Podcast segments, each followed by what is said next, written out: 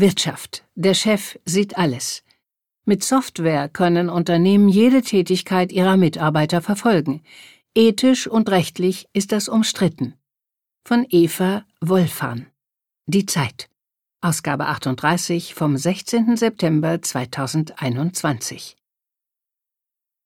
Eigentlich arbeitet Klaus Müller gerne beim Münchner Unternehmen UniCredit Services, das zum Bankenkonzern UniCredit gehört. Er mag seinen Job als IT-Mitarbeiter, er mag seine Kollegen. Aber etwas macht ihm Angst. So viel, dass er sich entschieden hat, mit der Zeit darüber zu sprechen, sofern er nicht mit seinem wahren Namen genannt wird. Müller sagt, UniCredit hat eine Armada an Überwachungssoftware ausgerollt. Welche Websites er besucht, welche E-Mails er schreibt, welche Programme er nutzt. All das erfassen laut Müller Systeme seines Arbeitgebers, verknüpfen die Daten, speichern sie über Jahre. So lässt sich für jeden Mitarbeiter ein Tätigkeitsprofil über jeden Tag erstellen, sagt Müller. Da fragt man sich schon, stehe ich unter Beobachtung?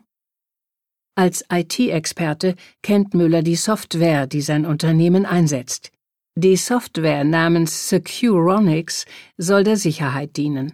Sie berechnet aus den Daten für jeden Mitarbeiter einen Score, der das Risiko angibt, dass er das Unternehmen hintergeht, also beispielsweise interne Unterlagen klaut. Berechnet das System einen besonders hohen Risikoscore, schlägt es Alarm. Für die Mitarbeiter bleibt aber unklar, welches Verhalten den Risikowert beeinflusst. Wenn künstliche Intelligenz nach Mustern sucht, wird jeder potenziell verdächtig, kritisiert Müller, und ich möchte nicht unter Generalverdacht stehen. Die Zeit hat UniCredit Services eine Reihe von Fragen gestellt. Etwa dazu, welche Programme das Unternehmen einsetzt, um Aktivitäten von Mitarbeitern zu erfassen und wie lange die dabei gewonnenen Daten gespeichert werden. Auch nach dem Risikoscore hat die Zeit gefragt und danach, ob E-Mails der Beschäftigten gescannt werden. Die Bank Unicredit die hierzulande unter der Marke Hypo Vereinsbank bekannt ist, hat die Fragen nicht im Detail beantwortet, sondern lediglich erklärt, der Einsatz der Software dient allein dem Ziel, Kundinnen und Mitarbeiterinnen der Unicredit-Gruppe zu schützen. Banken seien verpflichtet, ihre Systeme vor Manipulation und anderen Bedrohungen zu bewahren, und mit der Einführung von Securonics erfülle man gesetzliche Verpflichtungen und Vorgaben der Aufsichtsbehörden. Die Geschäftsleitung und der Betriebsrat hätten zudem eine Betriebsvereinbarung zu der Nutzung der Software geschlossen, und das Landesarbeitsgericht München habe ihren Einsatz für rechtmäßig erklärt. Peter Wedde, Professor für Arbeitsrecht an der Frankfurt University of Applied Sciences, hält die Entscheidung des Gerichts für falsch. Laut Wedde schreibe die Datenschutzgrundverordnung vor, dass nur so wenige Daten wie nötig erhoben werden dürften. Systeme wie Securonics dagegen setzten darauf, möglichst viele Daten zu sammeln und zu speichern. Das Bundesverfassungsgericht habe eine solche anlasslose Vorratsdatenspeicherung Anfang 2021 für unzulässig erklärt und wie das Bundesarbeitsgericht in Urteilen zum Thema Arbeitnehmerüberwachung stets das mildeste Mittel eingefordert, erklärt Wedde. Zudem fordere die Gesetzeslage Transparenz. Eine heimliche, für die Betroffenen undurchsichtige Kontrolle ist nicht zulässig. Aber sie ist womöglich Alltag in deutschen Unternehmen, wie eine Studie der Wiener Nichtregierungsorganisation Cracked Labs zeigt, die von der österreichischen Arbeiterkammer finanziert wurde. Dahinter steht der Forscher und Datenschutzaktivist Wolfi Christel, der mit seinen Recherchen schon oft für Wirbel gesorgt hat. So hat er kürzlich nachgewiesen, dass ein Programm von Microsoft vorgesetzten Daten über Verhaltensweisen einzelner Mitarbeiter geliefert und einen Produktivitätswert kalkuliert hat. Als Christel das öffentliche thematisierte, gab es einen Shitstorm im Netz. Microsoft lenkte ein. Das Programm stellt nun keine Daten über einzelne Mitarbeiter mehr bereit, nur noch für Teams. Der zuständige Microsoft Manager twitterte kleinlaut Zehntausend Dankeschöns an Wolfi Christel und andere für das Feedback, das zu dieser Veränderung geführt hat. In der neuen Studie, die der Zeit exklusiv vorliegt, analysiert Christel auf 150 Seiten, wie Angestellte mit Software überwacht werden. Und er erklärt, wie Firmen ihren Beschäftigten hinterher spionieren. Da ist zum Beispiel das Gemeinschaftskrankenhaus Herdecke, das offenbar das Programm Data Loss Prevention des Herstellers ForcePoint nutzt ein US-Unternehmen mit engen Verbindungen zu Militär und Geheimdiensten. Die Software kann die Aktivitäten von Mitarbeitern überwachen, um anormales Verhalten zu erkennen und so zu verhindern, dass Daten an Unbefugte gelangen. ForcePoint stellt das Projekt der Klinik auf seiner Website im Detail vor und schreibt, die Klinik setze Data Loss Prevention ein, um sich vor dem unkontrollierten Datenabfluss durch die eigenen Mitarbeiter zu schützen.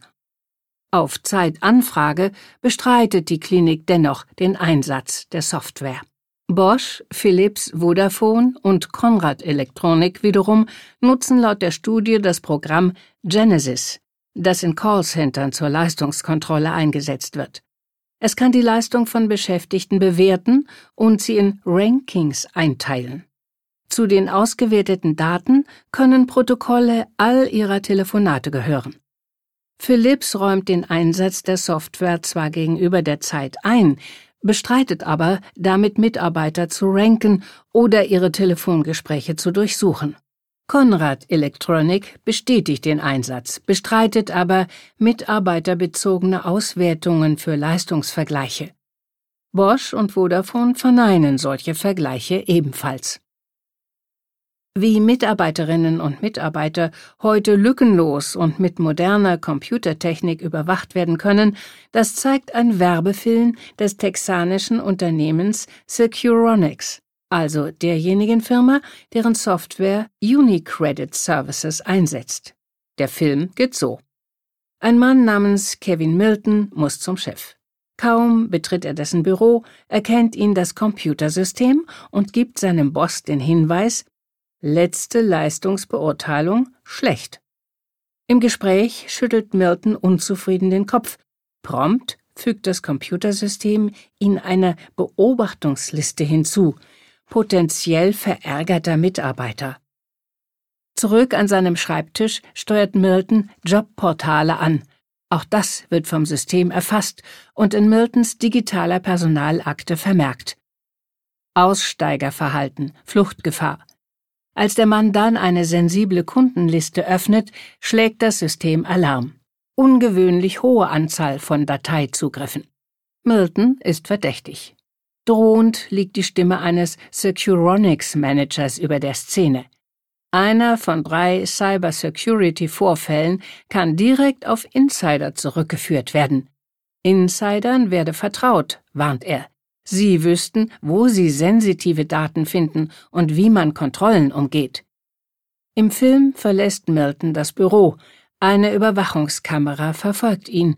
Um seinen Kopf erscheint ein roter Kreis. Benutzer mit hohem Risiko. Der Sicherheitsforscher Wolfi Christel hat sich Securonics genau angesehen. In seiner Studie findet sich ein Screenshot. Er zeigt eine Liste der Top Violators. Die Top-Verdächtigen unter den Mitarbeitern sind mit ihrem Risikoscore namentlich aufgelistet. Wenn der Chef sie anklickt, kann er sehen, welches Verhalten den Score beeinflusst hat. Er steigt beispielsweise, wenn ein Mitarbeiter ein Jobportal besucht hat. Oder wenn er eine Datei aus einem Ordner öffnet, den sonst niemand in der Arbeitsgruppe nutzt. Der Score steigt sogar, wenn ein Mitarbeiter eine E-Mail mit einem größeren Anhang verschickt. Auch die Software von ForcePoint erkennt auffällige Beschäftigte automatisch und meldet sie.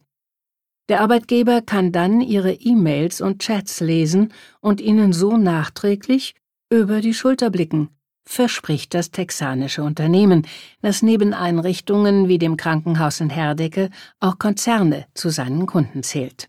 Und dann ist da noch Celonis. Wenn über das Münchner Unternehmen berichtet wird, dann oft ziemlich euphorisch. Der Software-Star sei ein digitaler Hoffnungsträger, schreibt zum Beispiel das Manager-Magazin. Die zehn Jahre alte Firma wird oft dafür gefeiert, dass sie als erstes Start-up im Land mehr als 10 Milliarden Euro wert ist. Celonis entwickelt Software, mit der Unternehmen ihre Betriebsabläufe optimieren können. Was weniger bekannt ist, mit der Software können Kunden das Verhalten ihrer Mitarbeiter analysieren. Das Programm kann Daten aus der Software von SAP auswerten, das Arbeitstätigkeiten erfasst und in vielen Abteilungen eingesetzt wird und Daten aus Microsoft-Programmen und aus Programmen wie Salesforce, die sich merken, wer, wann, wie, mit welchen Kunden interagiert hat. Für sich genommen sind die Anwendungen praktisch, aber sie sind verräterisch, wenn ihre Daten miteinander verknüpft werden. Die Software lernt dann, welches Verhalten üblich ist und erkennt unerwünschtes Verhalten von Mitarbeitern. Ein Tool von Celonis kann mit Screenshots dokumentieren, was Beschäftigte am Bildschirm machen. Celonis nennt das Task Mining. Wolfi Christel sieht darin Spionage. In jedem Fall verarbeitet das System sehr exzessiv personenbezogene Daten, sagt er. Damit überschreitet Celonis womöglich nicht nur ethische, sondern auch rechtliche Grenzen.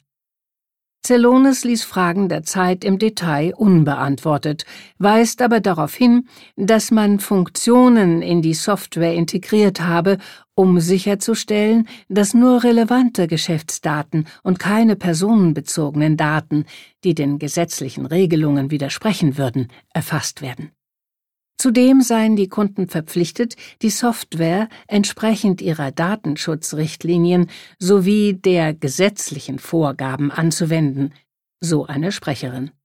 Die Hoheit über die Daten und deren Verwendung liegt selbstverständlich bei den Anwendern. Wolfi Christel alarmiert das. Natürlich müssten sich Unternehmen vor Cyberangriffen schützen, sagt der Sicherheitsforscher. Aber Programme wie die von Circuronix und Celonis würden durch eine fast vollständige Überwachung des Arbeitsalltags tief in die Rechte und Freiheiten von Beschäftigten eingreifen. Der Jurist Peter Wedde findet, wer seine Mitarbeiter so unter Pauschalverdacht stellt, riskiert ihre Loyalität. Wenn das stimmt, könnte die Software die Risiken für die Unternehmen erhöhen statt sie zu senken.